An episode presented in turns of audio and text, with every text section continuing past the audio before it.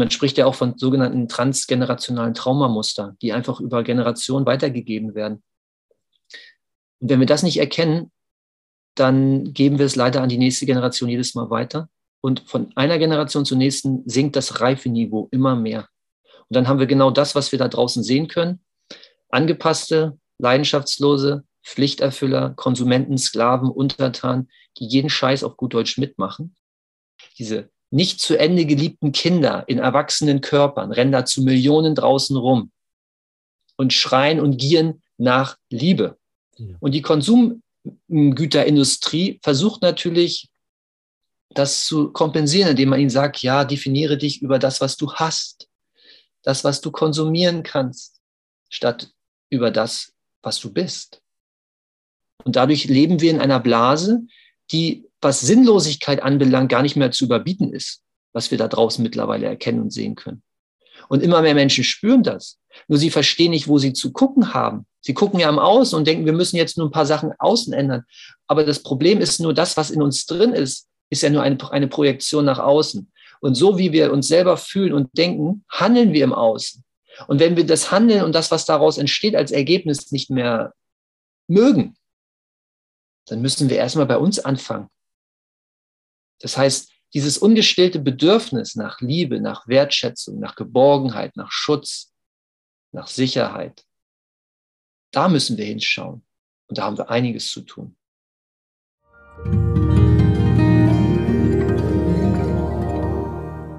Ganz herzlich willkommen zu einer neuen Folge vom Open Your Heart Podcast.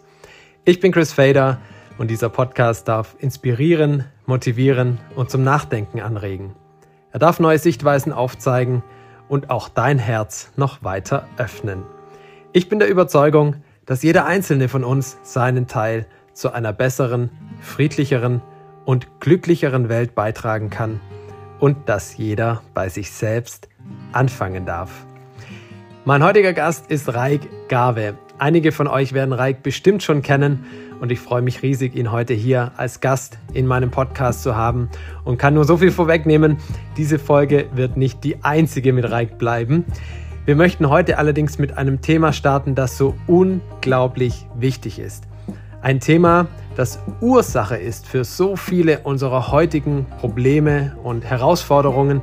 Und es ist mir ein großes Anliegen, diese Thematik jetzt mit Reik zu besprechen und hier in diesem Podcast zu teilen.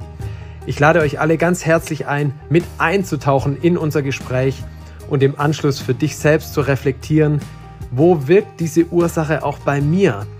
Denn so viel kann ich sagen, du wirst mit großer Wahrscheinlichkeit auch in irgendeiner Art und Weise, ob als Opfer oder Täter, davon betroffen sein und wirst durch diese Folge viele neue Zusammenhänge verstehen und erkennen. Denn es ist so wichtig und höchste Zeit, dass wir den Umfang und die Tragweite dieser Thematik endlich sehen und verstehen, um es dann im nächsten Schritt anders und besser zu machen.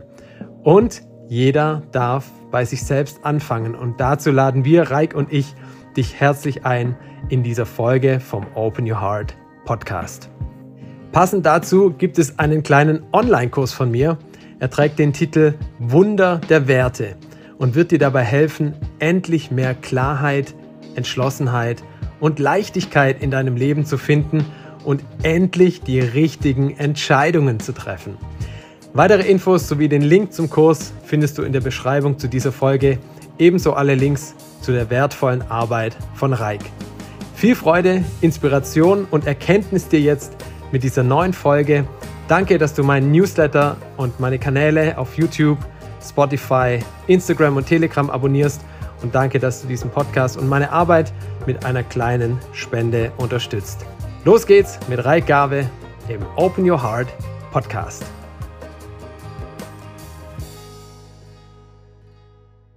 Ja, lieber Reik, willkommen. Willkommen zurück im Open Your Heart Podcast. Wie schön, dass du hier heute ein zweites Mal mein Gast bist. Ganz herzlich willkommen. Ja, vielen Dank für die erneute Einladung. Ich freue mich sehr auf das Gespräch. Ja, ich auch. Wir haben ja letztes Mal über, ja, ich sag mal, das aktuelle, das heutige Schulsystem gesprochen. Und da kam auch schon das Thema Bindung immer wieder auf. Und da hatte ich ja direkt den Impuls, lass uns doch nochmal spezifischer in dieses Thema der Bindung oder auch der Bindungslosigkeit äh, eintauchen. Und ja, freue mich da jetzt mit dir drüber zu sprechen, über dieses so, so wichtige und für mich sehr unterschätzte Thema auch. Ja, auf jeden Fall. Also aus meiner Sicht ist es das zentrale Thema. Man könnte auch sagen, wir haben es jetzt hier mit Traumaheilung zu tun. Und die Bindung ist, ich sage mal, der Schlüssel zur Heilung der Kollektivtraumata, genauso wie der Individualtraumata, die jeder irgendwo hat. Ne? Und, und die Traumatisierungen sind ja auch das, was uns momentan in unserem Potenzial auch noch beschränkt. Ja? Also viele wollen im Außen was verändern, das sehe ich ja auch, und, und bemühen sich und, und, und in, in, decken viele Ungereimtheiten auf, ist ja auch alles gut. Aber aus meiner Sicht der wirklich wichtigere Schauplatz, der befindet sich bei uns im Innern. Und da gucken die wenigsten noch hin, weil das, ist die, das sind die Abgründe, die eigenen Dämonen, die eigenen Schattenthemen. Aber nur da können wir wirklich ähm, an der Ursache, an der Wurzel der Probleme, die wir jetzt im Außen sehen können, sei es jetzt in einer ja, chaotischen Weltlage, wie wir sie momentan sehen, wo ja eigentlich sehr viele Menschen gar nicht so recht wissen, wie geht es jetzt weiter. Also es ist ja auch gerade eine sehr verbreitete Unsicherheit in der Welt. Mhm. Und ähm, wie kriege ich jetzt wieder so eine Art ähm, Leitstern oder so eine Art ähm, Ruhepol, an dem ich mich orientieren kann. Weil wenn das, was ich bis dato kannte im Außen, also das Sicherheitsgefühl durch eine stabile ähm, Gesellschaftsordnung, wo wir wussten, okay, das sind die Regeln, das ist gut, das ist böse, so vermeintlich, das bricht ja jetzt alles irgendwie auf. Ja. So. Und wenn ich aber in mir selber nicht einen entsprechenden Ruhepol habe oder ich selbst der Felsen in meiner eigenen Brandung bin, dann komme ich ganz schön ins Schwimmen. Und ich glaube, das ist momentan bei ganz vielen Menschen der Fall. Und entsprechend groß ist auch der Bedarf nach Orientierung, nach Klarheit, nach Verwurzelung, nach Sicherheit, ja, nach Schutz, nach Geborgenheit. Ja. Genau. Ja, und die Bindung ist ja da, also Bindungslosigkeit ist ja für mich jetzt vom Gefühl her auch wirklich sehr gleichzusetzen mit dieser Unsicherheit. Hm, wo siehst du da die wichtigsten Punkte, um mal diesen, diesen Teufelskreis irgendwie zu durchbrechen? Wo würdest du da ansetzen? als erstes ist es letztendlich, ich sage mal auch wie im, im Marketing, man muss erstmal ein Problembewusstsein entwickeln. Man muss erstmal wirklich die, die, die blinden Flecke, die man vielleicht bei sich selber gar nicht sehen möchte oder noch nicht gesehen hat, erstmal ganz klar benennen. Oder ist es wie bei einem Chirurgen, der muss das Problem, was ist ich, wenn jetzt jemand sagt, ich habe hier so ein, so ein komisches Gefühl im Körper oder so, so ein dumpfes Schmerzgefühl, ähm, das ist okay, das dann hat man schon mal so eine Ahnung, aber man muss es mal ganz klar skizzieren, also wie so ein Chirurg, der das erstmal so wirklich herausschält und sagt, das ist dein Problem. Ja, dass man das erstmal wirklich sieht und nicht nur so, so eine Ahnung hat. Ich glaube, darum geht es jetzt erstmal. Wir können das ja mal so ein bisschen in einen größeren Kontext kleiden, damit es klar wird, warum das so aus meiner Sicht so ein zentrales Thema ist. Dieses Thema unserer Suche nach, nach Sicherheit. Ähm, also wenn man sich jetzt, sage ich mal, unsere Gesellschaftsordnung momentan anschaut, hatte ich ja eben schon gesagt, kann man im Grunde die, diese, diese Zeitqualität, in der wir uns jetzt bewegen, eigentlich nur noch als ein Zeitalter der Spaltungen, ein Zeitalter der Orientierungslosigkeit, der Entwurzelung, der Verwirrung, der Ungewissheit ähm, bezeichnen. Und ähm, auch, oder auch der Gottlosigkeit. Ja, man muss ja auch fragen, weil wenn Menschen ähm, in so einen Krisenzeiten ähm, sich befinden, dann kommt natürlich dieses zentrale Thema, warum passiert das Ganze? Warum passiert mir das? Gibt es nicht jemanden, der das verhindern kann? Also das heißt, in Zeitalter, äh, in Zeit, der Zeit von Krisen und, und, und Katastrophen fangen die Menschen an, wieder nach der Sinnfrage auch zu rufen, ganz automatisch, ja. Mhm. Und man könnte auch sagen, wir befinden uns in so einer Art von Auflösungsphase oder Übergangsphase mit unserer Gesellschaftsordnung. Also offensichtlich ist die, das Modell der Gesellschaft, wie wir es bis dato hatten und kannten, hat sozusagen ein Ablaufdatum. Und wir befinden uns jetzt in einer Übergangsphase. Und jetzt geht es darum, im Grunde eine komplett neue Ordnung zu erschaffen. Und diese Übergangsphase ist natürlich für bestimmte Kreise interessant, weil bestimmte Agenten wollen natürlich ihre Art von Weltordnung erschaffen.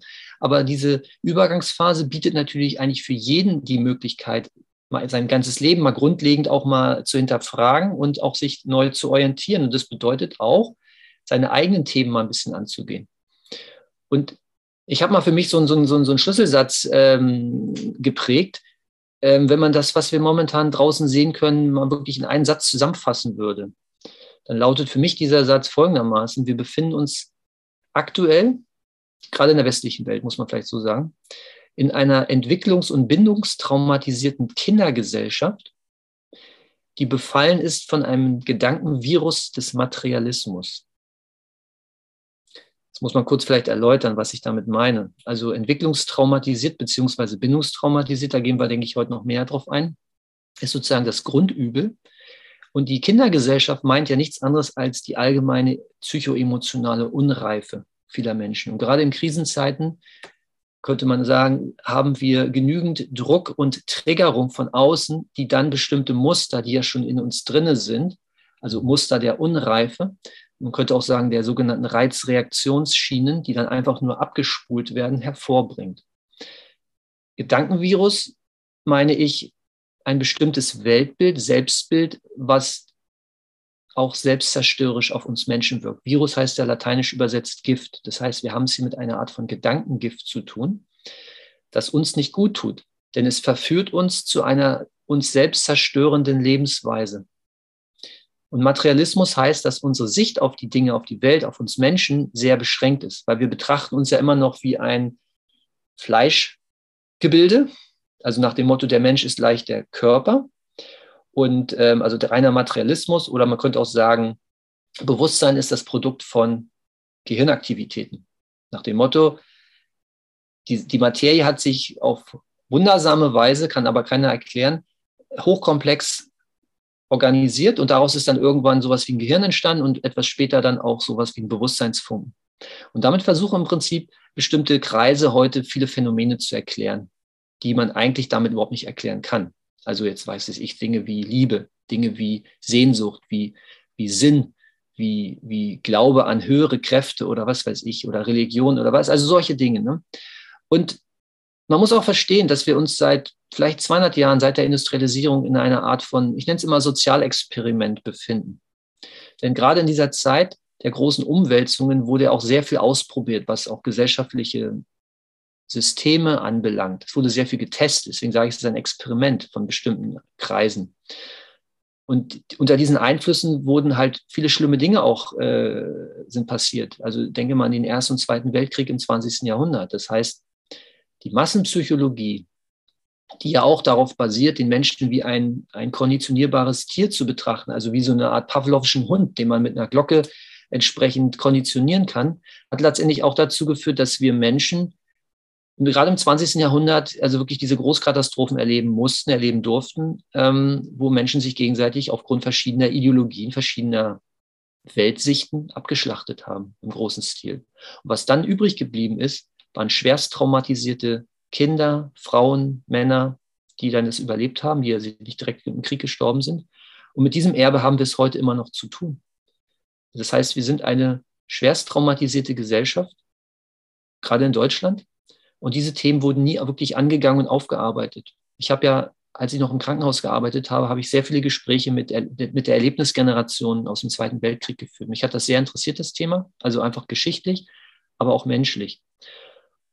Und ich habe gesehen, da ist so ein riesen Redebedarf. Die haben mir Sachen anvertraut, nach, nach 60 Jahren, also als der Krieg schon zu Ende war, das haben sie nicht mal ihrem eigenen Lebenspartner, Mann, Frau anvertraut. Die hatten aber so einen Bedarf, es stand ihnen quasi bis hier. Sie wollten endlich darüber sprechen, was sie in ihrer Kindheit für schlimme Sachen auch erlebt haben. Und ich war sehr dankbar und ich habe mich einfach daneben gesetzt und habe mir das angehört und habe mit den Menschen gesprochen. Und ich habe gemerkt, es ist ein Riesenbedarf da. Und diese Generation, die wurde ja nie gehört.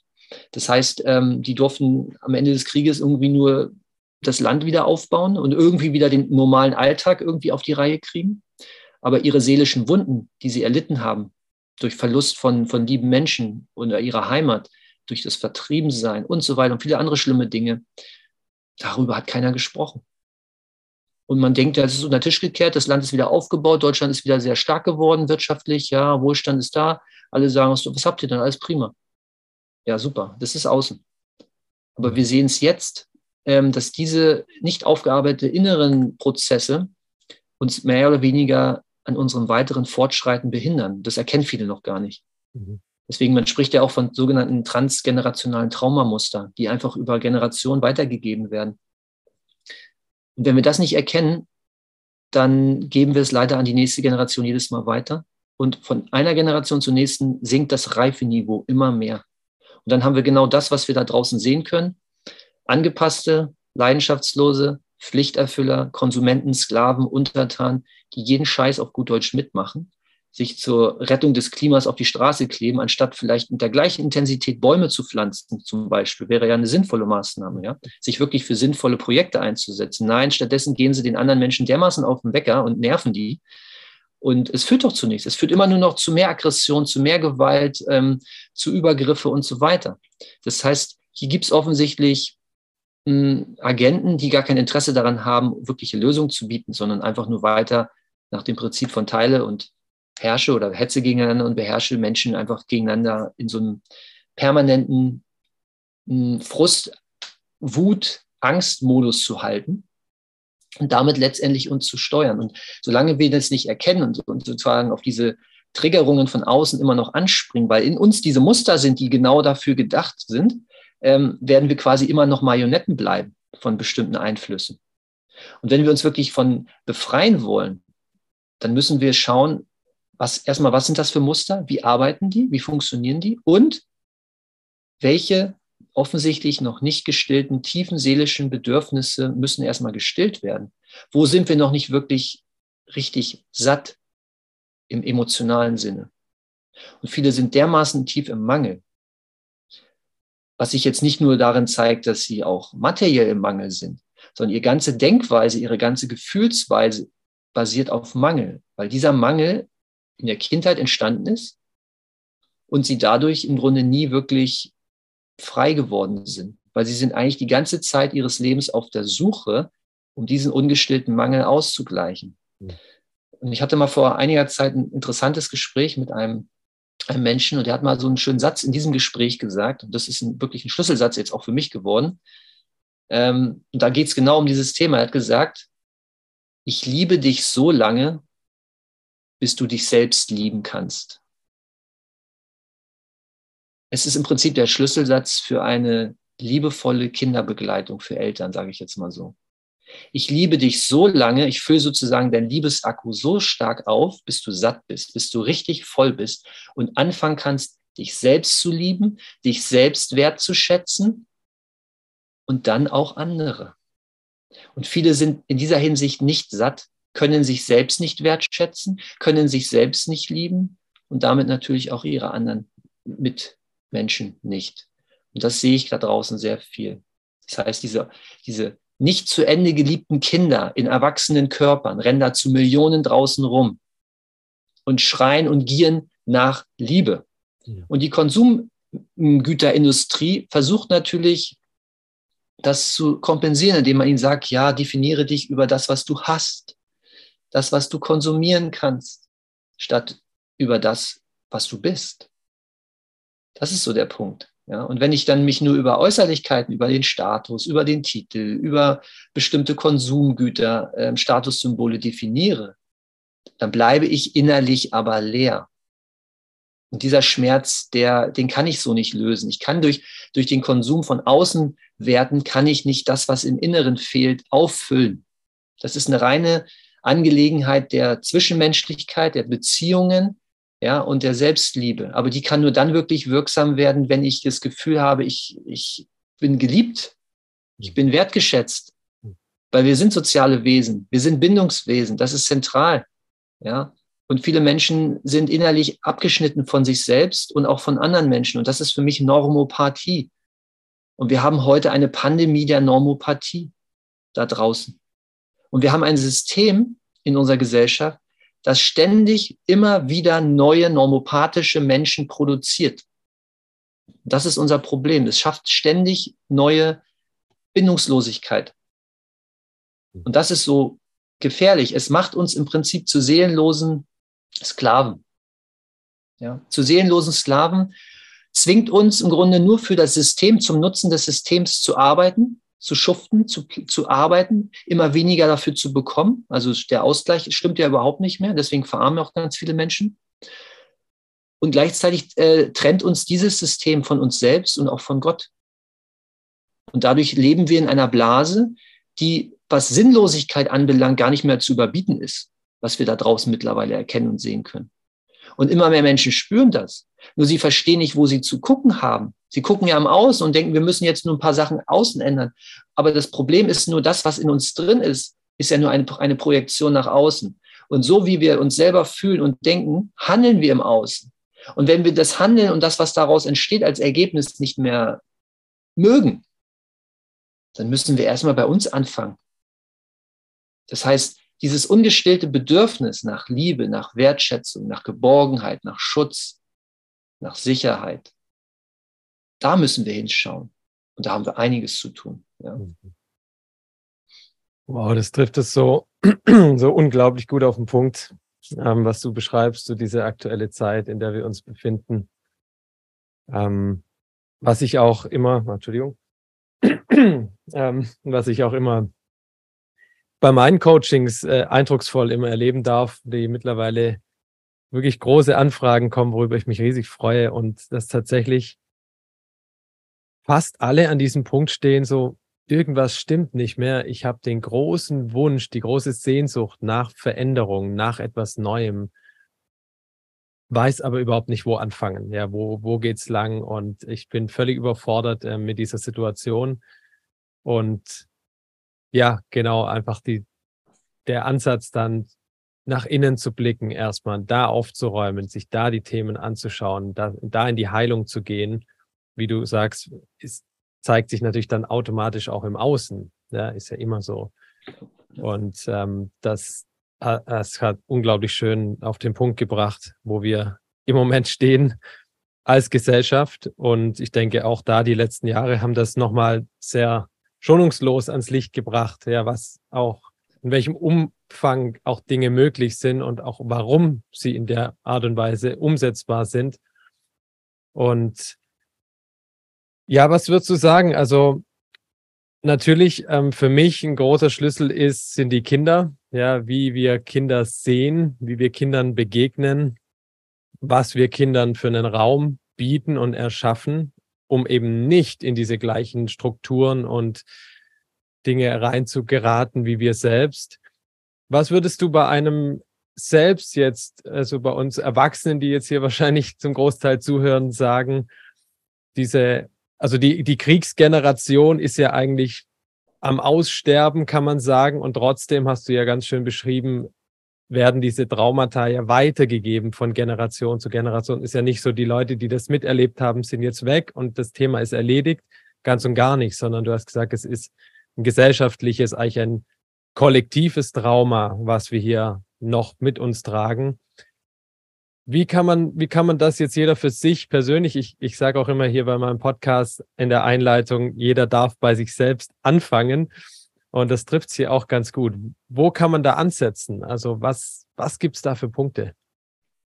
Ich glaube, auch hier gilt es wirklich erstmal, das Problem noch viel klarer rauszuarbeiten. Welche Mechanismen gibt es überhaupt da draußen? Und das Problem ist, wir haben uns daran schon gewöhnt und sehen das gar nicht als Problem. Mhm.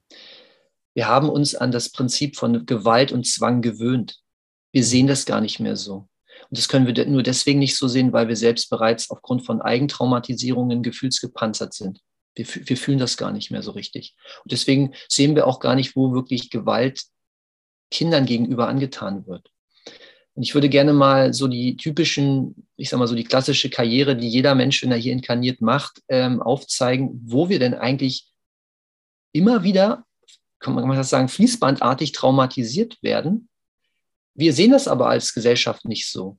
Aber wir müssen das so sehen, dass das bereits Traumatisierungen sind. Da werden die Basistraumatisierungen für das Leben gesetzt. Und es gibt aus meiner Sicht sechs Mechanismen oder sechs Möglichkeiten, auf, mit denen Kinder heutzutage traumatisiert werden. Wobei davon vier allgemein akzeptiert sind. Die kennen wir alle. Und es gibt zwei, das sind die dunklen Kapitel unserer Menschheitsgeschichte. Da gehe ich gleich kurz nur drauf ein. Ähm, die gibt es aber genauso. Wenn man nämlich im Kern verstanden hat, was ich hier sage, das, das ähm, hört sich vielleicht für einige, die die Thematik noch nicht kennen, sehr verrückt an. Aber unsere gesamte Gesellschaftsordnung basiert auf dem Leid von Kindern. Das darf man ganz wörtlich verstehen. Und ich werde das jetzt mal kurz ausführen, damit es klar ist, wo wir diese Traumatisierungen ähm, immer wieder erleben, obwohl ja schon die, ich meine, die Großkatastrophen Erster, Zweiter Weltkrieg schon vermeintlich Jahrzehnte zurückliegen. Spielt trotzdem keine Rolle, weil ein System am Wirken ist. Und dieses System ist hier drinnen. Ich sage ja immer, wir müssen nicht raus aus dem System, sondern das System muss aus uns raus. Das ist das Gedankenvirus, was wir leider immer weitergeben von Generation zu Generation. Das ist die Pandemie der Normopathie. Das ist wirklich eine Pandemie. Wenn man sich also anschaut, ein Mensch wird jetzt hier inkarniert oder geboren, dann ist die erste Stufe bereits, wo im Grunde Kinder traumatische Erfahrungen sammeln oder Gewalt erfahren, der Zeitpunkt der Geburt. Fangen wir mal da an. Das heißt, bei vielen läuft die Geburt eher traumatisch ab, weil im Rahmen der Geburt schon sehr viele Fremdeinflüsse stattfinden. Wenn also jetzt die, die Kinder nicht gerade wirklich zu Hause im Geborgenen ähm, geboren werden, sondern im Krankenhaus, ähm, dann ist bereits unter diesen Umständen eine Störung in diesem Mutter-Kind-Bindungsprozess gegeben. Und das ist ein sehr zartes Zeitfenster, in dem sich diese, diese Urbindung aufbaut dieses Bonding zwischen Mutter und Kind. Wenn jetzt die Geburt, ähm, ich sage mal, noch weiter traumatisch abläuft, dass zum Beispiel ähm, ein Kaiserschnitt gemacht werden muss, das heißt, die Mutter wird erstmal unter Narkose gesetzt und das Kind wird dann aus anderen Gründen einfach so rausgeholt. Es gibt medizinische Indikationen für einen Kaiserschnitt, keine Frage, aber viele Kaiserschnitte werden auch geplant gemacht. Und es hat sehr viele Nachteile für das Kind, auch für die Mutter, keine Frage. Das heißt, dieser Mutter-Kind-Bindungsprozess wird bereits durch solche Geburtserfahrungen sehr schwer angeschlagen. Denn für das Kind bedeutet diese Art von Willkommen in die Welt eine Art von Vertrauensverlust oder man könnte sagen, das Urvertrauen in die Welt, in die Sicherheit ähm, wird dadurch ein bisschen geschmälert, weil ähm, im Grunde das Kind ja dann nicht unbedingt das Gefühl bekommt, es ist alles Gefühle, dass es hier ein sicherer Ort ist. Wenn ich vielleicht von fremden Händen in einer grellen Atmosphäre mit, mit Licht oder auch ein extremer Temperaturwechsel und, und, und und viele Geräusche, die ich noch nicht kenne, obwohl das Gehör ja schon ausgeprägt ist, dann erfahren muss. Und ich weiß nicht, wo ist Mama, wo ist der Herzschlag von Mama. Wenn ich erstmal von der Mama weggenommen werde, die Nabelschnur zu früh durchtrennt wird, das Kind wird dann erstmal gewogen, gewaschen und so weiter und so weiter und kommt dann erst zu Mama. Und dann, wenn es im Grunde das, den Herzschlag der Mama hört, kann es sich beruhigen. Und dann kann im Grunde im kindlichen Körper auch erst dieser ähm, Umstellungsprozess stattfinden. Und wenn man mal eine, eine Definition an dieser Stelle geben wollte, was Trauma ist, habe ich eine sehr einfache Definition. Trauma ist im Grunde die Unfähigkeit des Körpers, sich zu beruhigen. Das heißt, das Nervensystem lernt ganz früh, ob es hier eine sichere Umgebung vorfindet oder eben nicht. Und wenn diese Umgebung nicht ähm, sicher ist, und das Kind hat ja im Rahmen der Geburt, ist es ja unter Extremstress. Der Körper ist vollgepumpt mit Adrenalin, damit das Kind es überhaupt schafft, durch den Geburtskanal zu kommen. Das ist also wirklich, das ist eine Riesenmeisterleistung. So, und danach ist es eigentlich angedacht von der Natur, dass das Kind dann sich beruhigt, dass es die, die Brust der Mutter spürt, ähm, den Herzschlag spürt und dann kann sozusagen der kindliche Körper umschalten, alles klar, ich bin sicher, Mama ist da, alles gut, sicher und runterfahren, was den Stresslevel angeht. Passiert das nicht, stellt sich das Nervensystem ähm, auf diese Stresssituation ein und das, das, der Stressmodus bleibt bestehen. Und das in einer Zeit, wo im Grunde die grundlegenden, ich sag mal, Basisprogramme gelegt werden. Das heißt, auf diese Art und Weise kann es passieren, wenn dann auch noch weitere ähm, Stresseinflüsse kommen, dass diese Stressachse, die hormonelle Stressachse im Körper quasi überreagiert und den Körper, das Nervensystem, das vegetative Nervensystem und die Hormone permanent in Alarmbereitschaft hält. Das war die erste Stufe, die Geburt. Die zweite Stufe ist dann im Prinzip jegliche Art von Vernachlässigung, Trennung und Kontaktabriss, wenn ein Kind das sehr früh erfährt. Das kann bedeuten, dass das Kind viel zu früh in eine Fremdbetreuung gegeben wird, sei es in die Krippe mit wenigen Wochen oder Monaten oder auch zu einer Tagesmutter, ähm, wo also im Grunde die Mama oder der Papa als wichtigste Bezugsperson für einige Zeit nicht verfügbar ist. Also das sind vielleicht aus Sicht der Eltern nur ja ein paar Stunden. Für ein Kind ist es eine Ewigkeit. Es hat kein Zeitgefühl. Das heißt also, es fällt dann im Grunde in eine Bindungslücke, in eine Bindungs- und Orientierungslücke. Und um das mal zu veranschaulichen für einen heutigen Erwachsenen, was bedeutet das, um das mal nachzuempfinden, stell dir vor, man nimmt dich jetzt, so wie du bist, von, von deinem Reifegrad im Alter und packt dich in ein völlig fremdes Land, in eine Kultur, die du überhaupt nicht kennst, deren Sprache du überhaupt nicht kennst und deren Geflogenheiten und Gegebenheiten du überhaupt nicht kennst. Also als Beispiel, man nimmt dich jetzt und packt dich zum Beispiel nach China. Die Schrift kennst du nicht, die Sprache kennst du nicht, du kennst die Umgebung nicht und du wirst sofort erstmal in, in eine Art von Alarmzustand versetzt, innerlich. Das passiert einfach so. Wo bin ich hier gelandet? Oder noch schlimmer, man setzt sich auf einen anderen Planeten aus. Und du wirst sofort, wenn du da jemanden triffst, der vielleicht eher auch so europäisch aussieht und vielleicht Deutsch spricht, du wirst dich sofort an den binden. Du bist froh, dass du jemanden hast, der irgendwie was mit dir gemeinsam hat. Und, und vielleicht sogar noch die Sprache spricht, also sprich Mandarin jetzt in, in China. Ja, dann bist du, du wirst dir nicht von der Seite weichen. Weil du merkst, oh Gott, der kann mir Orientierung geben, der kennt sich hier scheinbar ein bisschen aus. Ungefähr so ist es auch für ein Kind gegenüber den Erwachsenen, den Eltern. Die Eltern kennen sich ja normalerweise in der Gesellschaft, wo das Kind jetzt herkommt, äh, eingeboren wird, aus. So. Also orientiert es sich an denen. Das ist ein natürlicher Instinkt, ein Bindungsinstinkt. Und der braucht genau dieses, diese Bestätigung. Also ein Kind kommt mit entsprechenden offenen Bedürfnissen und diese Bedürfnisse müssen sozusagen gestillt und bestätigt werden. Und ein wichtiges Bedürfnis, weil ein zentrales Bedürfnis ist, ah, ich bin hier richtig, alles klar, ich kann mich entspannen. Ich fühle mich hier sicher, geborgen und geschützt. Durch bestimmte Signale, wie gesagt, Herzschlag der Mutter, die Brust, Körpergeruch, bestimmte Sprache, die hört das Kind, ah, alles klar, Mama, Papa, alles klar, gut. Und dann kann es sich entspannen. Wie gesagt, wenn das nicht passiert, bleibt der Körper in einem Alarmzustand. Das wäre sozusagen die zweite, zweite Stufe der, der Traumatisierung. Die dritte Stufe wäre dann alles, was im Grunde ähm, Gewalt, direkte Gewalteinwirkung ist. Also dazu zähle ich Impfungen und jegliche Art von Körpergewalt gegenüber dem Kind. Wobei Impfungen bereits schon sehr dramatisch ist, weil erstens wird dem Kind hier ähm, Substanzen verabreicht, die nachweislich neurotoxisch sind und damit im Grunde die Ausreifung des Nervensystems beeinträchtigen. Punkt eins. Punkt zwei, der Akt des Impfens selber ist bereits Körperverletzung. Punkt drei, es ist ein Verrat. Vor allen Dingen, wenn die Eltern sich, sage ich mal, mit dem Arzt verbündet haben und das Kind vielleicht sogar noch festhalten. Das ist ein absoluter Verrat und Vertrauensverlust aus Sicht des Kindes. Warum schützt ihr mich nicht? Warum lasst ihr das zu, dass ein Fremder mit so einer Nadel mir da irgendwo was reinjagt? Das ist im Grunde das, was da passiert. Also wieder ein Vertrauensverlust bezogen auf die Bindung. Und jegliche Art von psychischer Gewalt. Es muss nicht nur körperliche Gewalt sein. Kinder, es gibt ja Erwachsene, die sind ja so unreif, die gehen mit Kindern dermaßen beschämend um. Das ist schlimm mit anzusehen, ja. Die eigene Unreife, ähm, nur weil man körperlich überlegen ist, ähm, fällt man sich dann dermaßen daneben und, und, und ähm, ich sage mal auf gut Deutsch, verarscht das Kind, ja. Ähm, das kommt mit sozusagen seiner Freude, seiner Neugierde, seiner Offenheit und ein Erwachsener, der einfach so dumm ist selber, ähm, benutzt nur seine körperliche Überlegenheit und, und, und erzählt dem Kind vielleicht irgendwelche Lügen über die Welt und so weiter. Bis das Kind nachher es irgendwann rausfindet und dann auch wieder einen extremen Vertrauensverlust erleidet.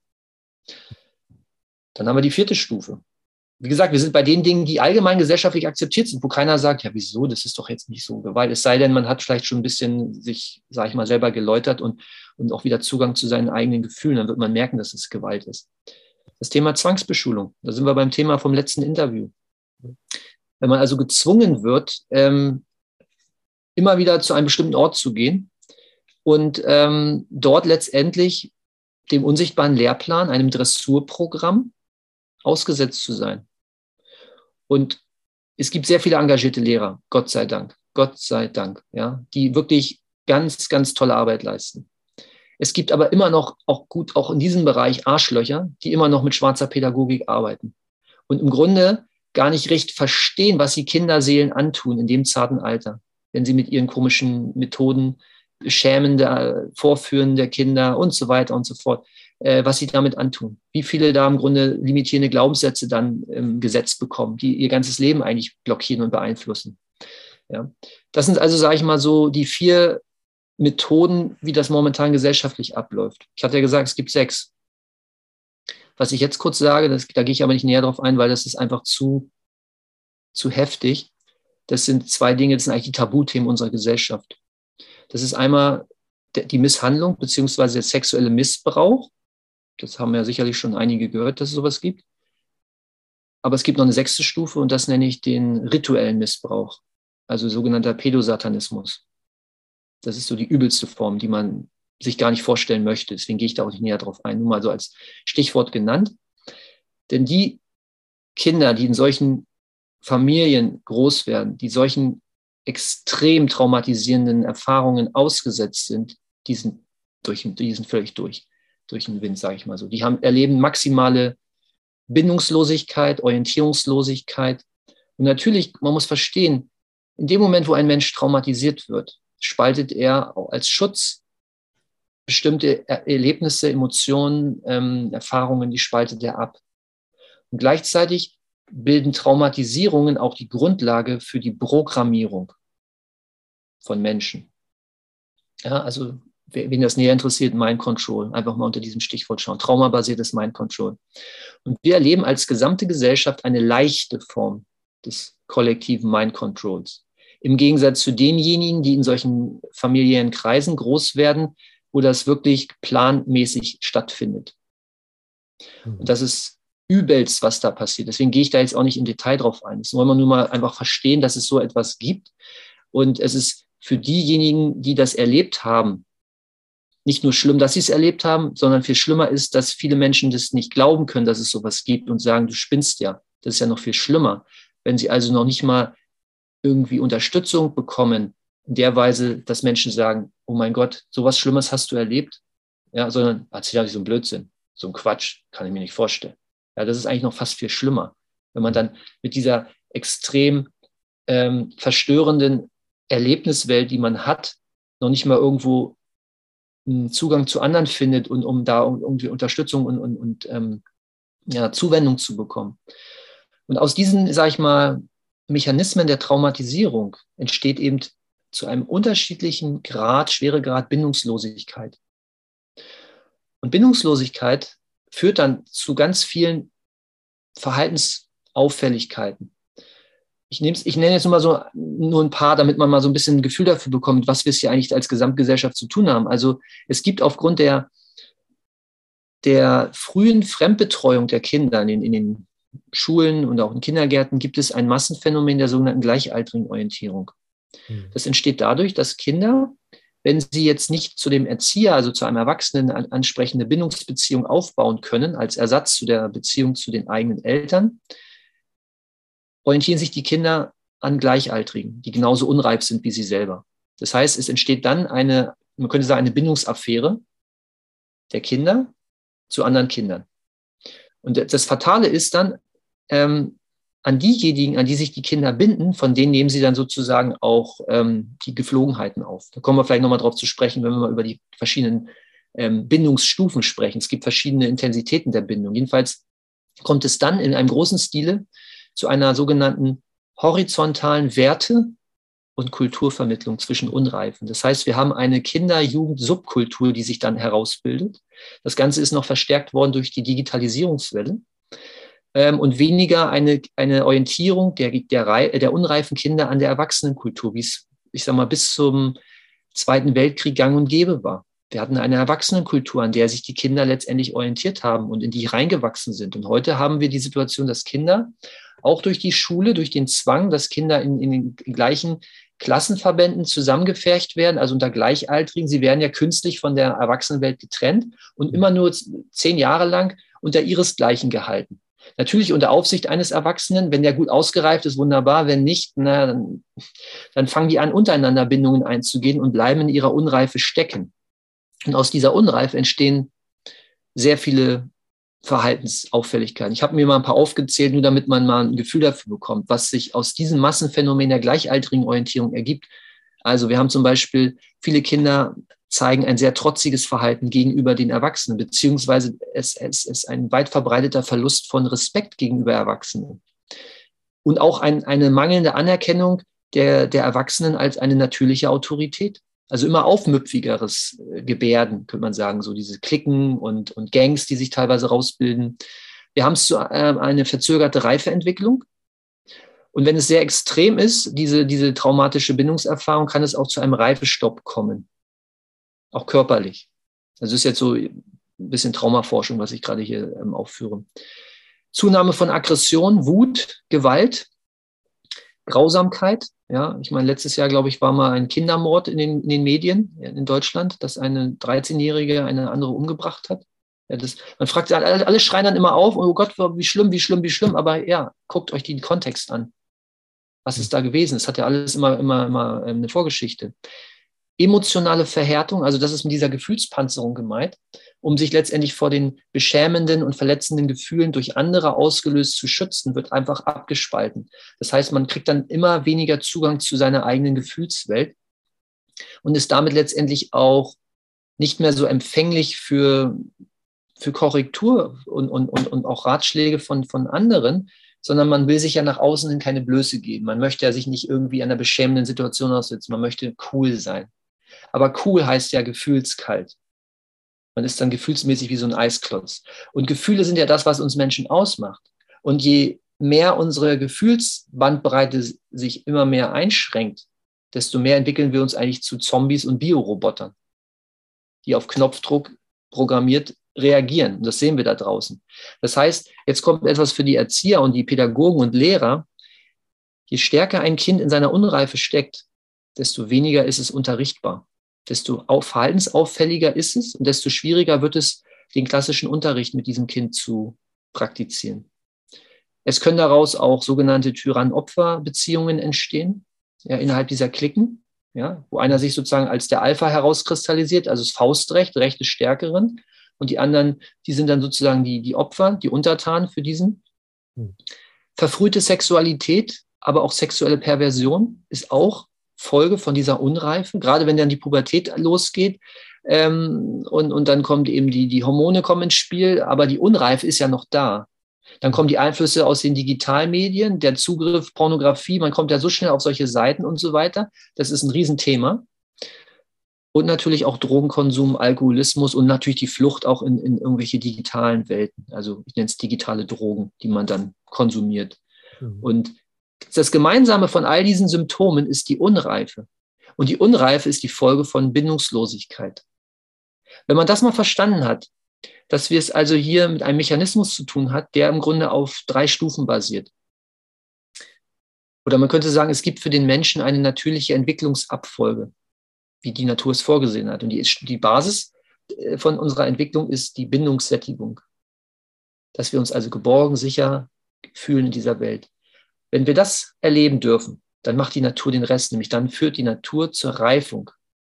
Es ist ja auch so ein Gehirn, ein Nervensystem, das nicht ständig im Stress ist, also ständig den Stresshormonen ausgesetzt ist, sondern das Gegenteil erlebt, also auch Ruhephasen, wo man wirklich entspannt sein darf, kann besser reifen ein, ein Nervensystem, das ständig dem Stressreizen ausgesetzt ist, also Stresshormon, das reift nicht so gut. Das heißt also, Bindungssättigung führt dazu, dass wirkliche Reifung stattfinden kann und erst dann mit dieser Reifung entsteht die eigentliche Sozialisation. Man könnte auch sagen, die Menschwerdung, weil wir sind soziale Wesen, wir leben nicht isoliert, aber wir brauchen eine bestimmte Reifung, damit wir auch die komplexen hm, Verhaltensmuster und Gegebenheiten in der zwischenmenschliche Interaktion auch zu erkennen, zu verstehen, nachzuvollziehen. Ein Kind kann das noch nicht. Das orientiert sich natürlich immer an den Erwachsenen und, und an seinen Vorbildern. Und wenn es aber genügend Bindungssättigung erlebt und dadurch die Reifung bekommt, kann es auch immer besser verstehen, diese feinen Nuancen, entwickelt auch eine andere Wahrnehmung und kann dann im Grunde auch ein sehr gutes Sozialverhalten entwickeln. Und umgekehrt, und das haben wir ja heute, wir haben heute genau das Gegenteil. Wir haben heute eine Bindungstraumatisierung, infolgedessen eine allgemeine Zunahme der Unreife. Und das ist ein Prozess, der leider von Generation zu Generation immer weiter zunimmt. Neben dem Abfall der Bildung und des Bildungsniveaus, das sinkt auch immer weiter, sinkt auch das Reifenniveau immer stärker ab. Und infolgedessen haben wir nicht mehr eine Sozialisation, sondern wir haben einen gesellschaftlichen Gesamtverfall. Was wir jetzt ja überall sehen können. Wir haben Zunahme von Gewalt, wir haben das Gefühl, viele fühlen sich ohnmächtig den Veränderungen gegenüber. Also erlernte Hilflosigkeit nenne ich das, durch die Schule, aber auch durch die Unreife.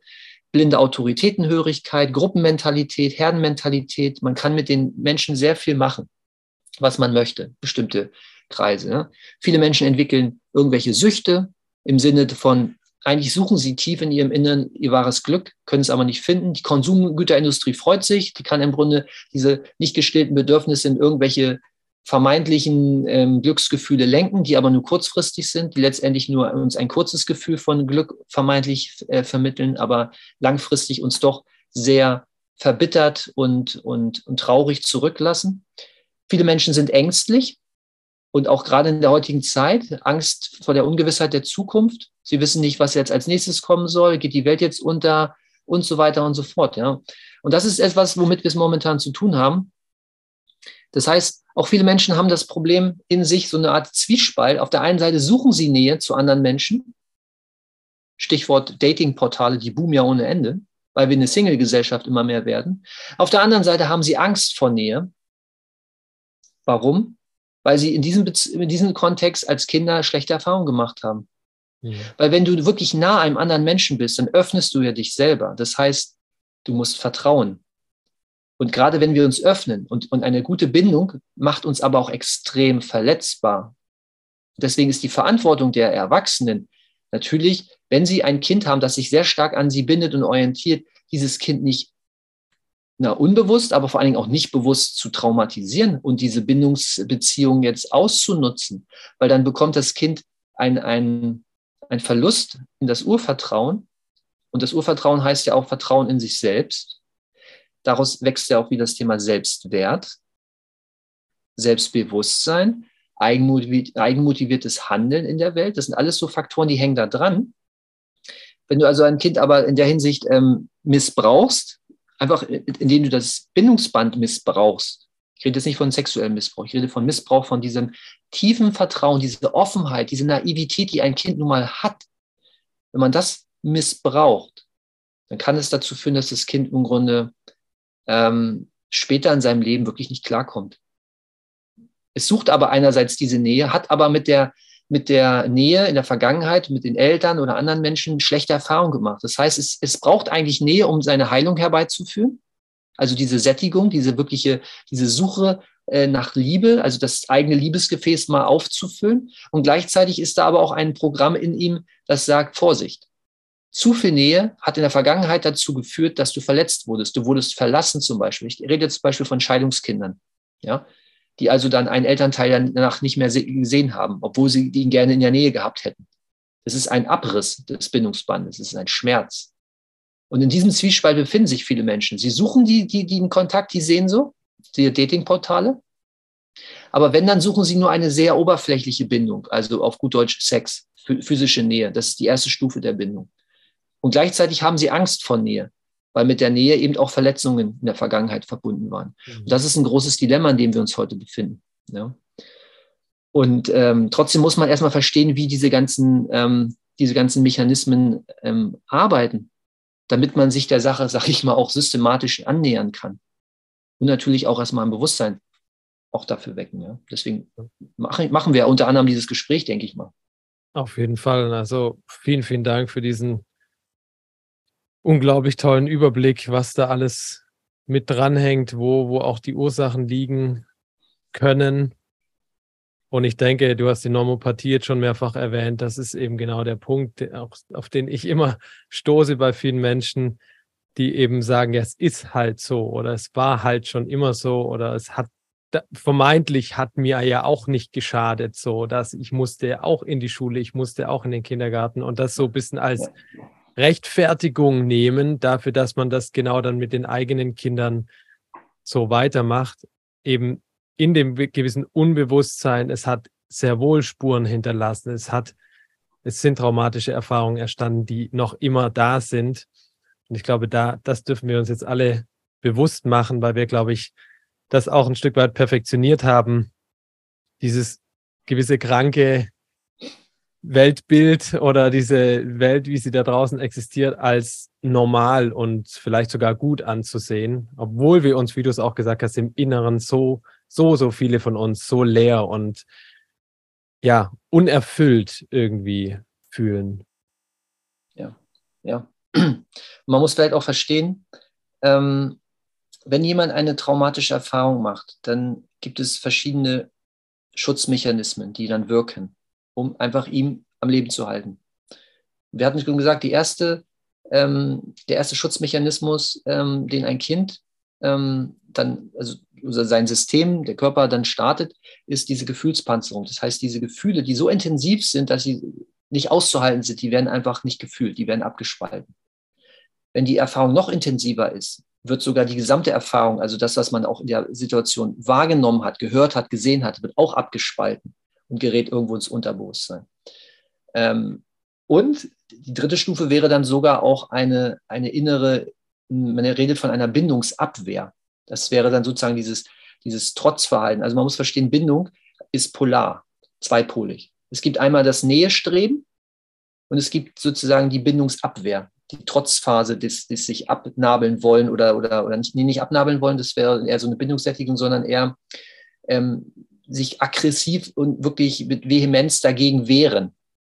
Das wäre sozusagen die, die dritte Stufe, um letztendlich dieser traumatischen Situation auch zu entkommen. Also wenn man mit einer bestimmten Person diese traumatische Erfahrung gemacht hat, dann wird man vielleicht im ersten Moment, wenn man jetzt als Kind von den Eltern abhängig ist, das Gefühl abspalten, weil man ist von den Eltern abhängig, man kann nicht wegrennen.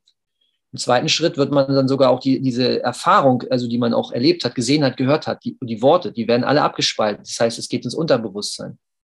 Und im dritten Schritt, wenn der, ich sage mal, die Übergriffigkeit von den Eltern oder von einer anderen wichtigen Bezugsperson immer, immer unerträglicher wird, dann findet auch Aggression statt, also eine Abwehrhaltung. Also wirklich, dann wird gewehrt. Das ist sozusagen der, das letzte, die letzte Möglichkeit. Also wie ein, ein Tier, das in die Enge getrieben wird.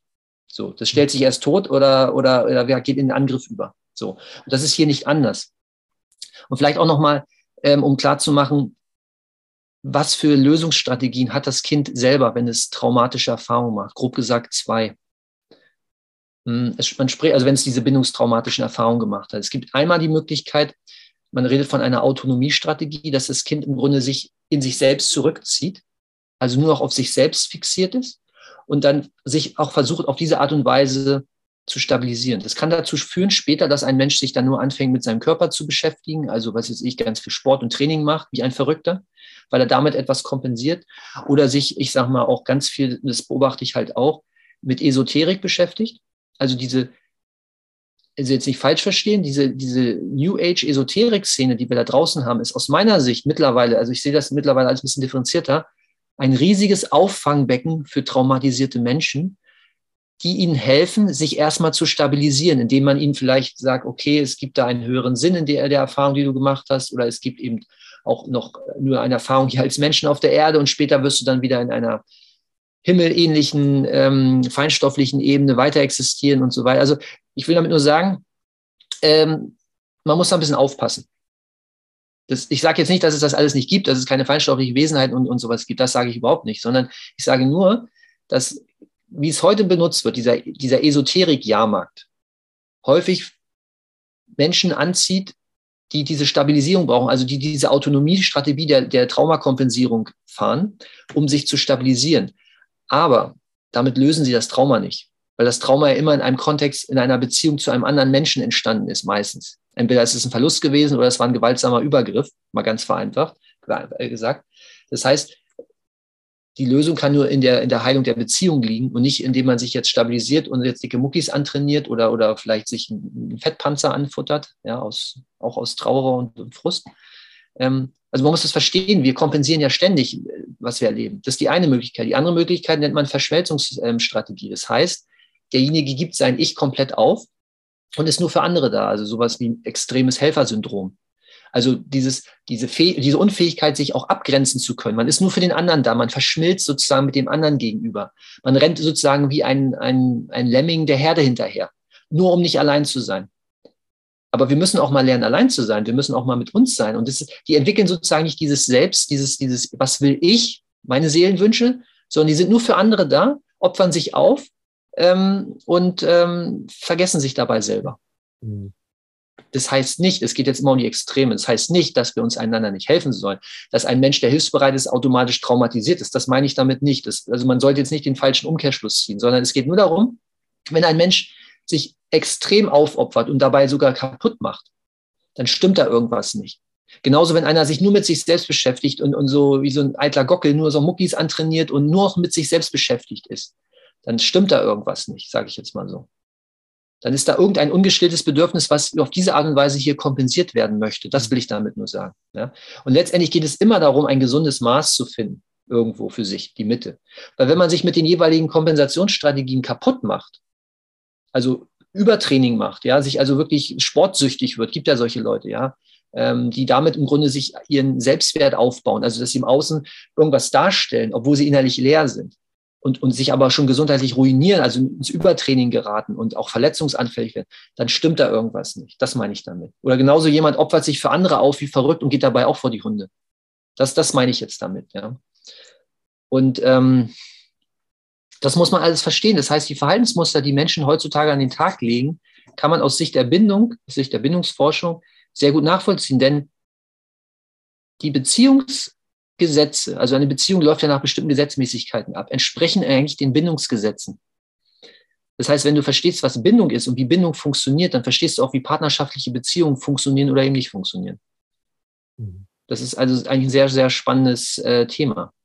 Weil die Erfahrung, die wir als Kinder machen, was Bindung angeht, ist unsere Blaupause für unsere späteren er äh, Beziehungen zu, zu einem Partner als Erwachsene. Das heißt, die Erfahrung, die wir in der Kindheit gemacht haben, wiederholen wir in gewisser Weise dann als Erwachsene. Und da ist jetzt das Dilemma dabei, wenn unsere Beziehung nicht eine ausreichende Bindungstiefe entwickelt hat zu unseren Eltern, dann sind wir meistens auch nicht in der Lage, wirkliche tiefe Bindungsbeziehungen zu einem Partner aufzubauen. Und dann wird die Beziehung auch nicht sehr stressresistent sein. Das heißt, wenn man ein bisschen Turbulenzen durch die Lebensumstände kommen, dann geht es meistens auseinander. Und was haben wir da draußen? Eine Single-Gesellschaft. Isolierte Sozialatome. Jeder ist mit sich selbst beschäftigt, aber hat trotzdem dieses tiefe Bedürfnis nach Nähe, nach Liebe zu anderen. Und das ist ein Riesendilemma, in dem wir uns heute bewegen.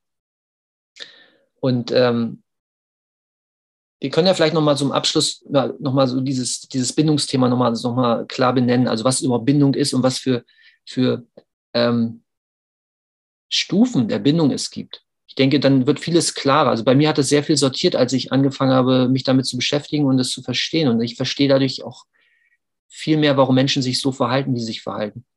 Also bei mir hat es ganz ehrlich dazu geführt, dass ich noch viel mehr Mitgefühl habe mit Menschen, mit deren Verhalten auch wenn sie aggressiv sind, weil ich verstehe, hinter einer Aggression steht immer Frustration und hinter Frustration steht immer Traurigkeit. Ja? Und wenn man natürlich nur das aggressive Verhalten sieht ähm, und dann nur auf dem Verhalten raufhaut und sagt dem Motto, wir, wir machen jetzt einen verhaltenssteuernden Ansatz, das Kind, das jetzt aggressiv sich verhält, wird jetzt bestraft, dann verschlimmert man die Situation, weil man sieht den Hilfeschrei dahinter nicht. Das einsame, traurige Kind sucht so Aufmerksamkeit. Das ist natürlich eine sehr unreife Form, Aufmerksamkeit auf sich zu ziehen, indem es einfach vielleicht den Unterricht stört oder, oder andere Kinder irgendwie haut, um einfach eine Aufmerksamkeit zu bekommen. Aber so funktionieren wir halt. Ne? Und ich hatte ja gesagt, es gibt verschiedene Stufen der Bindung. Ja, insgesamt sechs. Und ähm, viele Menschen sind nicht wirklich bindungssatt, also haben nicht die sechste Stufe erreicht, was eine, eine Form der Reife auch bedeutet. Die erste Stufe ist die Bindung über physische Nähe. Also das ist das Banalste. Ein Kind wird geboren und braucht einfach Nähe. Es muss, muss am Körper getragen werden. Es braucht diesen ständigen Körperkontakt, damit es sich selber auch spüren kann. Das ist die erste Stufe. Und wenn ich, ich sage jetzt mal ganz, ganz drastisch, nur bis zu dieser Bindungssättigung gelangt bin, dann verstehe ich Beziehung als ah, physische Nähe. Also ich muss jetzt mit dem anderen physisch immer ständig zusammen sein und nah sein und mich, mich sexuell austauschen. Das wäre mein Bindungsverständnis. Das wird aber auf Dauer keine Beziehung am Leben halten können. Das geht nicht. Das heißt also, diese Bindungserfahrung, erste Stufe, physische Nähe als Kind, ist die Grundvoraussetzung. Basisbedürfnis. Also Bindung ist ja nichts anderes als ein Basisbedürfnis nach Sicherheit, nach Schutz, nach Geborgenheit. Das ist ja Bindung, was, was uns ausmacht. Zweite Stufe nennt man Bindung, äh, oder die zweite Bindungsstufe ist die Bindung über Gleichheit. Das ist wichtig für den Spracherwerb, weil wir ahmen ja nach. Wir ahmen ja die Laute, ähm, und, und, und Geflogenheiten unserer primären Bezugsperson nach, in dem Fall unserer Eltern. Das heißt, die Mimik, die Gestik, die Kleidung, ja, da fangen wir an, ah, okay, wir, weil wir wollen ja den Eltern nahe sein, weil wir sind ja von den 100 Prozent abhängig, logisch. Wir werden nicht sagen, nö, gefällt mir nicht. Nein, toll, was du hast und so. Also, bevor wir sprechen können, natürlich sagen wir das so nicht, aber es fängt so an, die Gestik, die Mimik, die Sprache, die Mundart, also ob es ein bestimmter Dialekt sein wird, ja, das, das prägt sich ja natürlich dann heraus. Dann kommt die dritte Stufe und das ist die sogenannte Bindung über Loyalität und Zugehörigkeit. Und das ist etwas, was sehr weit verbreitet ist, auch bei sogenannten Erwachsenen. Nämlich darüber entsteht ein, nennen wir es mal, ein Nationalgefühl oder auch die Zugehörigkeit zu einer Gruppe, einer Peer Group, einer Clique, eines Klassenverbandes, ähm, wo wir dann sagen, ja, oder ich identifiziere mich als Anhänger einer bestimmten Glaubensrichtung, einer bestimmten Religion. Das ist alles dieses Bindung über Gleichheit. Ich gehöre dazu. Mhm. Und viele bleiben aber auf dieser Stufe hängen. Das sind die drei untersten Stufen der Bindung. Und auf diesen drei Stufen findet das Massenphänomen der gleichaltrigen Orientierung in der heutigen Zeit mhm. statt. Mhm. Jetzt gibt es aber noch drei weitere Stufen. Und diese Stufen ähm, sind aber ganz wichtig, um wirklich auch in den Bereich der, der eigentlichen Liebe zu kommen. Denn die vierte Stufe nennt sich die Bindung über Wertschätzung und Anerkennung. Also dieses, hey, hast du toll gemacht, also Lob zu bekommen für etwas, was man gemacht hat vielleicht. Oder auch, dass man einfach nur da ist. Mhm. Ich, ich, ich liebe dich, weil du da bist, weil du existierst, weil, weil du einfach hier bist, ja. Dass ein Kind das oft hört. Wertschätzung, Anerkennung. Darauf baut dann die nächste Stufe auf, die, die Stufe Bindung über Liebe, über das Gefühl. Und dann kommt die sechste Stufe und das ist die Verbindung oder die Bindung über seelische Verbundenheit. Und diese Stufe ist die höchste Form der Verbundenheit. Und gleichzeitig ist diese Form auch notwendig, damit wir auch, wenn wir uns physisch trennen, also der eine mal aus welchen Gründen auch immer in ein anderes Land fährt, uns trotzdem verbunden fühlen. Und nicht glauben, nur weil er jetzt weg ist, geht er fremd, weil ne, da, da fehlt dann diese Verbindung. Die ist nur auf der physischen, je nach dem Motto, der muss in meinem Kontrollbereich bleiben, ich muss ihn jeden Tag sehen und anfassen können, dann haben wir eine Bindung. Das ist die primitivste Form. Nein, ich bin mit dem anderen so tief verbunden auf einer seelischen Ebene, dass ich ihm und mir auch vertraue, dass wenn er auch in einem anderen Land ist oder wochenlang weg ist, wir bleiben verbunden.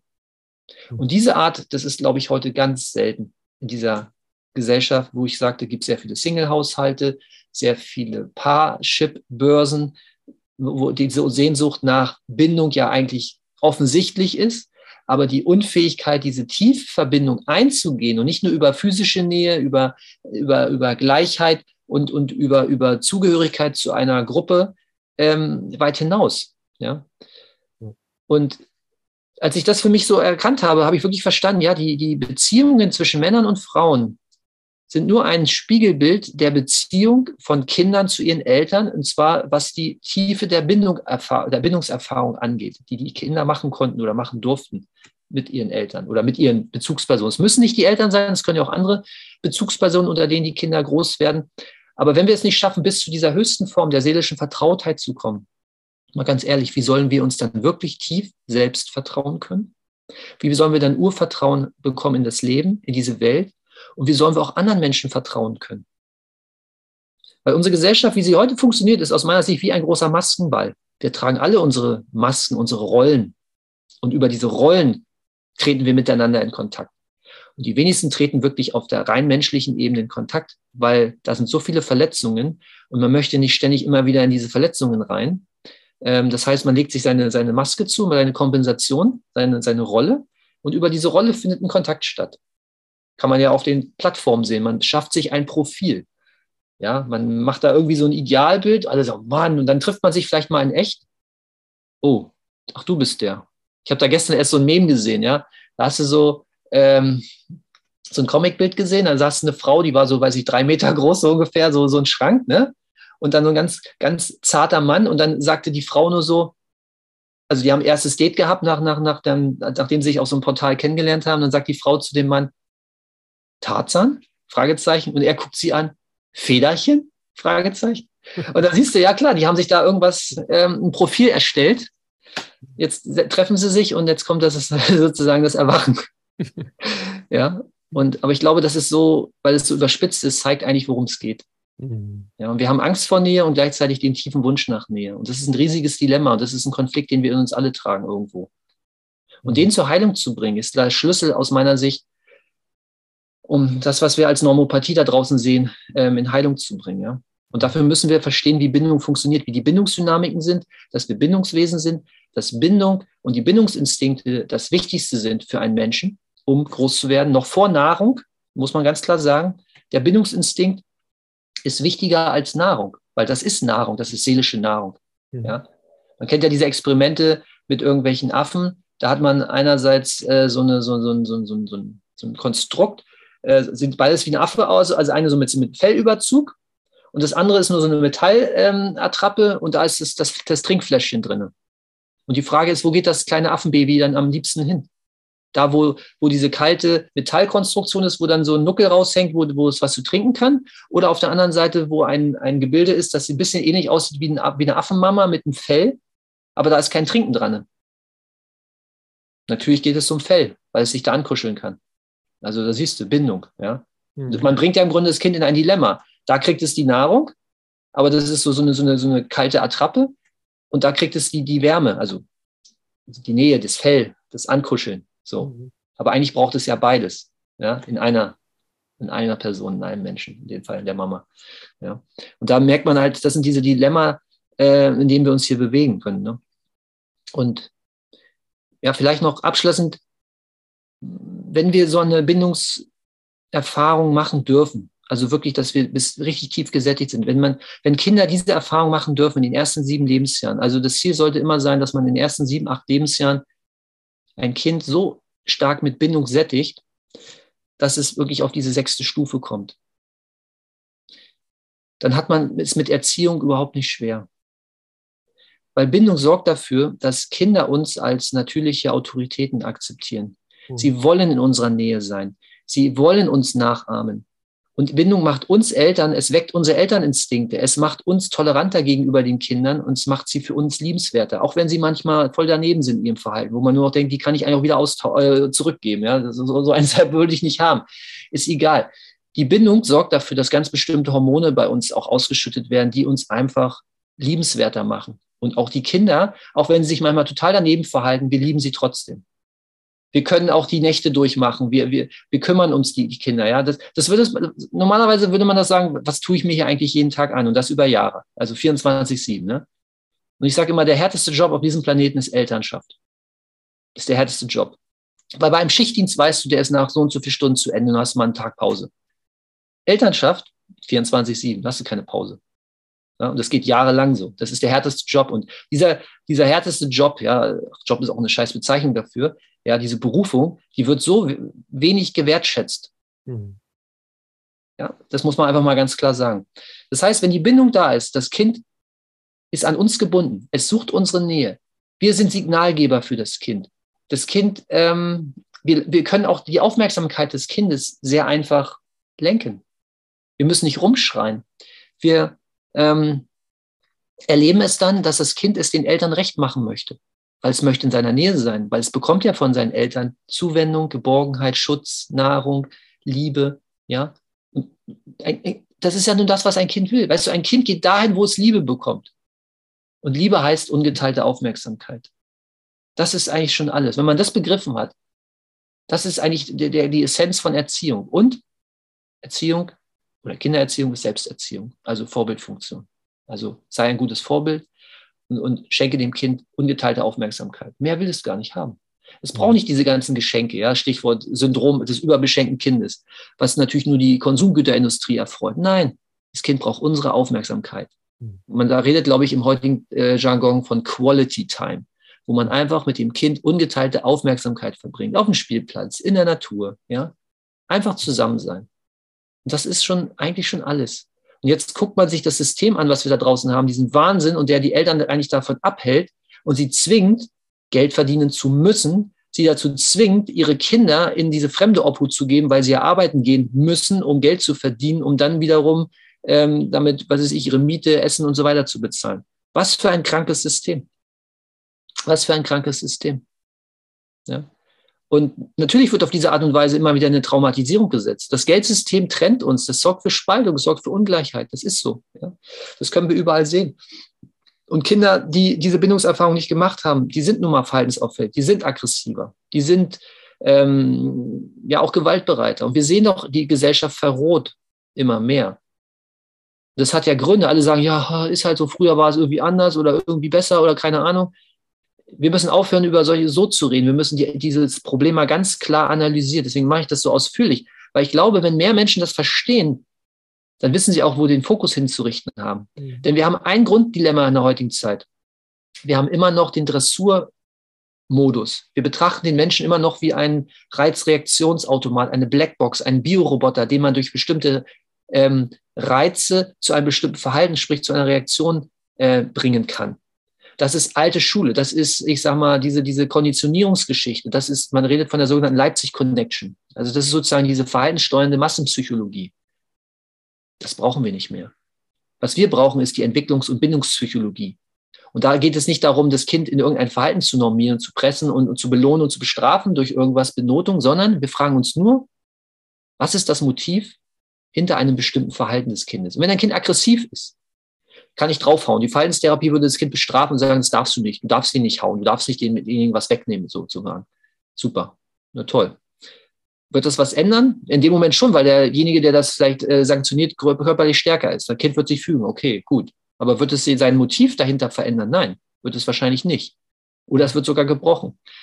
Wenn ich aber verstehe, dass in der Aggression Frustration und dahinter ist Traurigkeit und vielleicht Hoffnungslosigkeit oder das Gefühl, immer alleingelassen zu sein ist, dann gucke ich mir das Bedürfnis an und fange an, mich dem Kind so zu nähern, dass ich dieses tiefe Bedürfnis, was es so nicht ausdrücken kann, weil es läuft ja unbewusst ab, stille.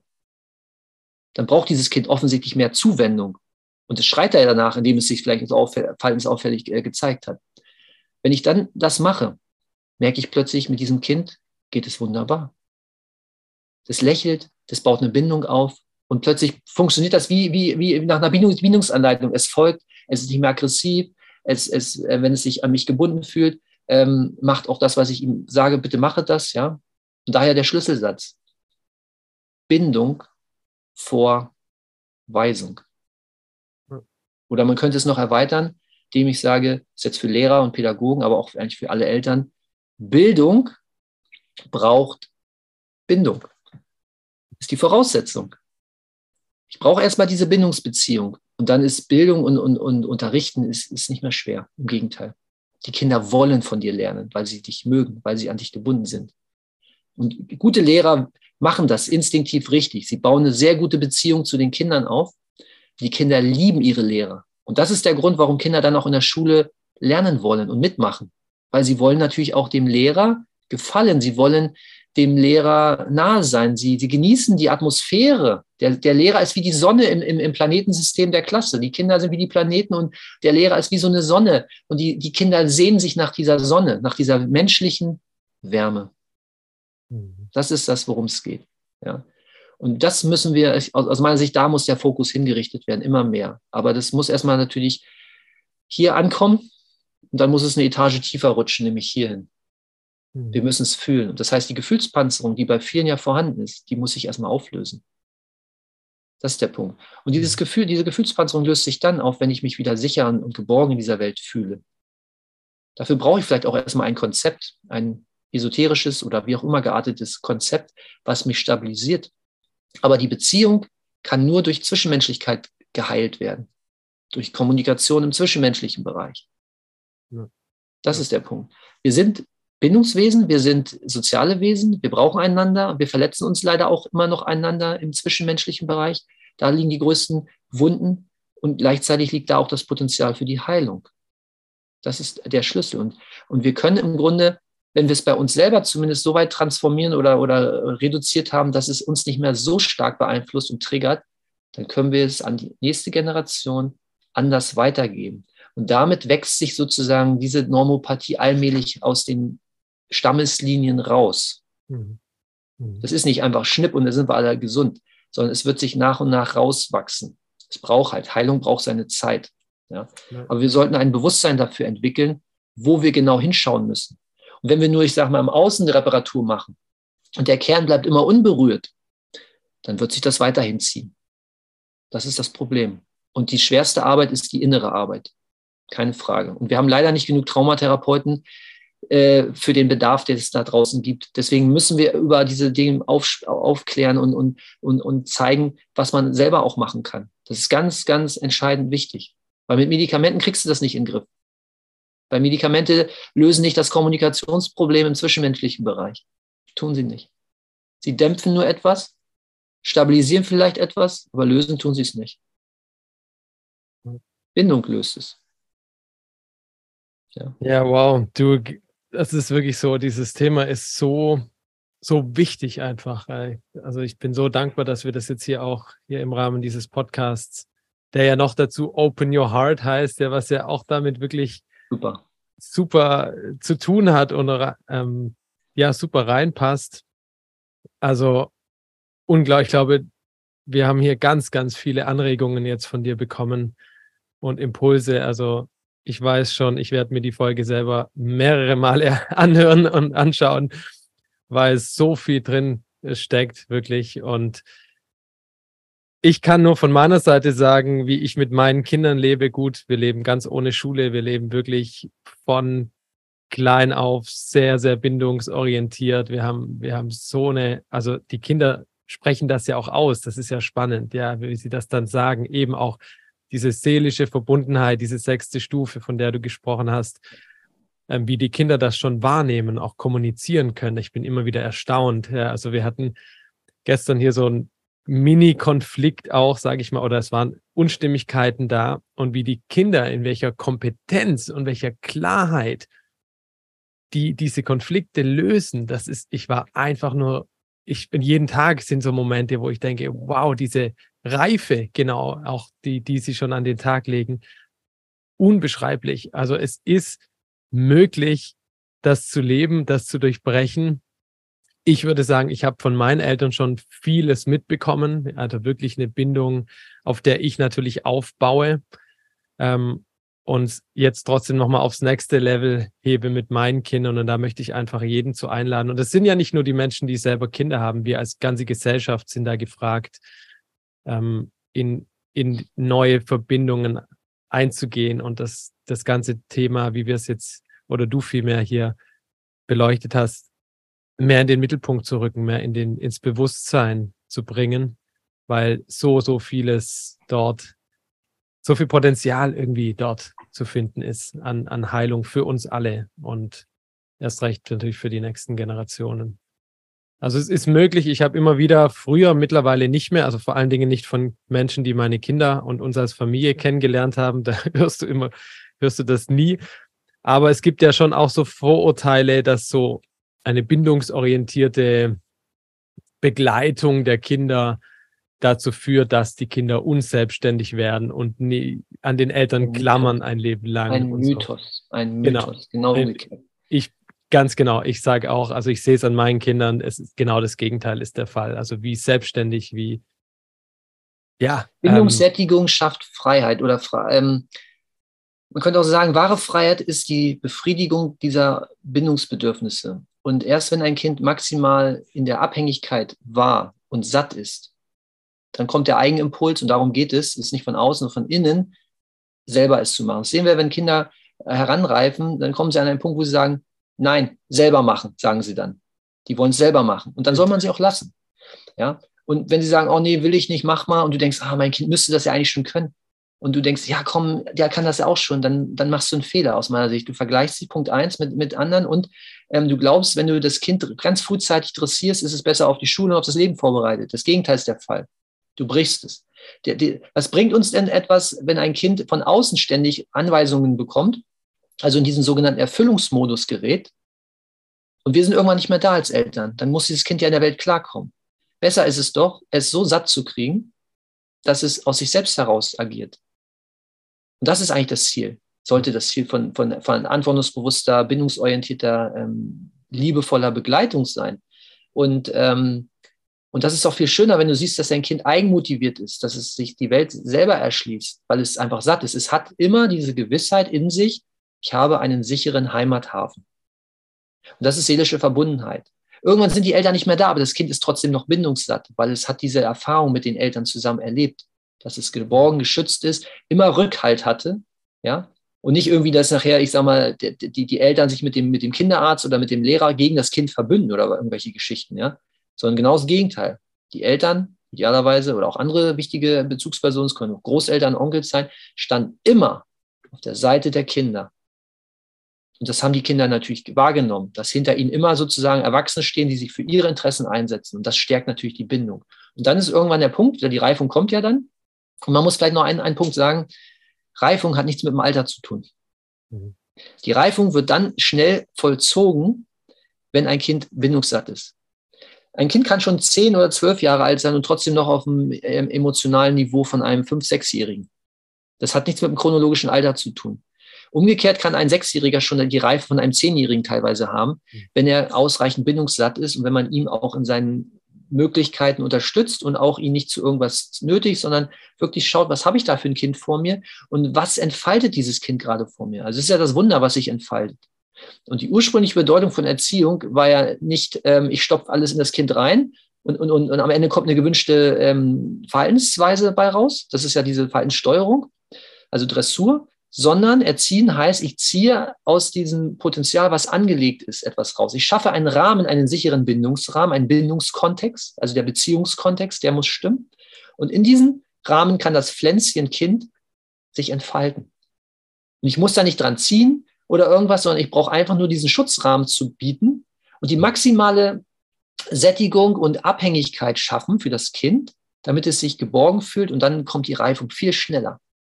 Und was du vorhin sagtest, ist absoluter Blödsinn, das ist Mythos, das ist ein Gegenteil, dass wenn man ein Kind verhätschelt, wie es immer so schön heißt, ähm, dass es dann unreif bliebe. Genau das Gegenteil ist der Fall. Wenn du es richtig verhätschelst, ich meine jetzt nicht mit Geschenken überhäufst, das meine ich nicht, sondern wirklich mhm. ungeteilte Aufmerksamkeit. Vielleicht nochmal.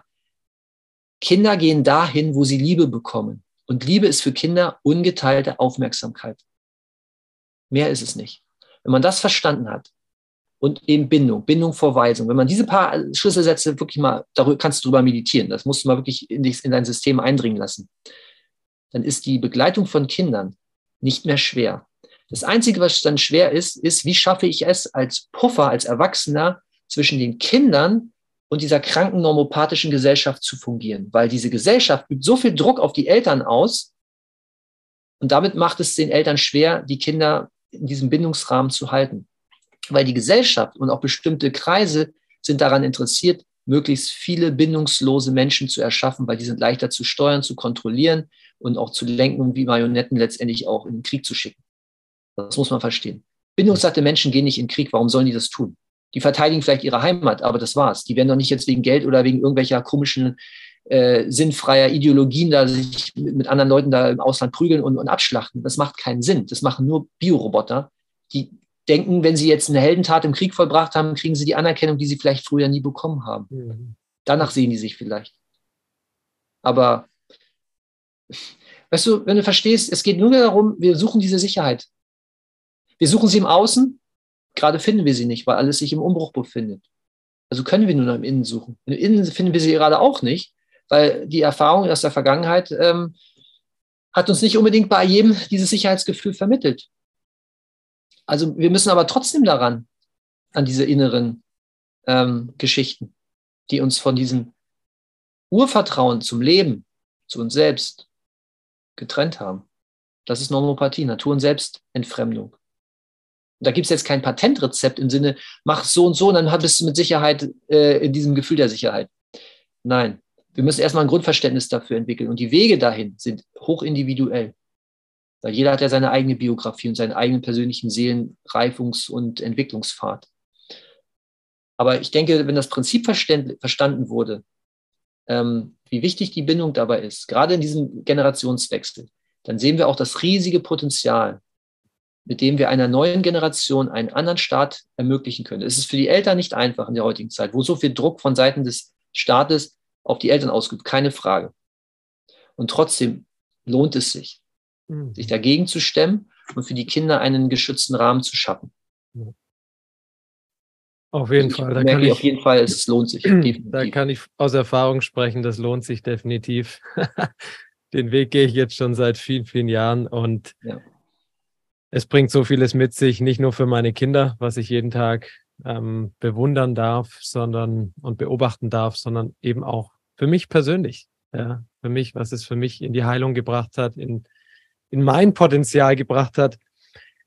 Da steckt so vieles dran. Und da kann ich auch hier von meiner Seite aus nur herzlich zu einladen, sich tiefer noch mit diesen Themen zu befassen. Ich glaube und danke dir ganz herzlich, Reik, dass du uns hier so vieles, in so vieles schon hast reinblicken lassen und so einen schönen Überblick gegeben hast, ähm, der bestimmt nachwirken wird. Und jeder ist da herzlich zu eingeladen, wie du sagst, seinen ganz individuellen Weg weiterzugehen, das Thema bewusster anzugehen und Dinge zu verändern im positiven Sinne. Ähm, Ja, um dieses kollektive Trauma auch ja.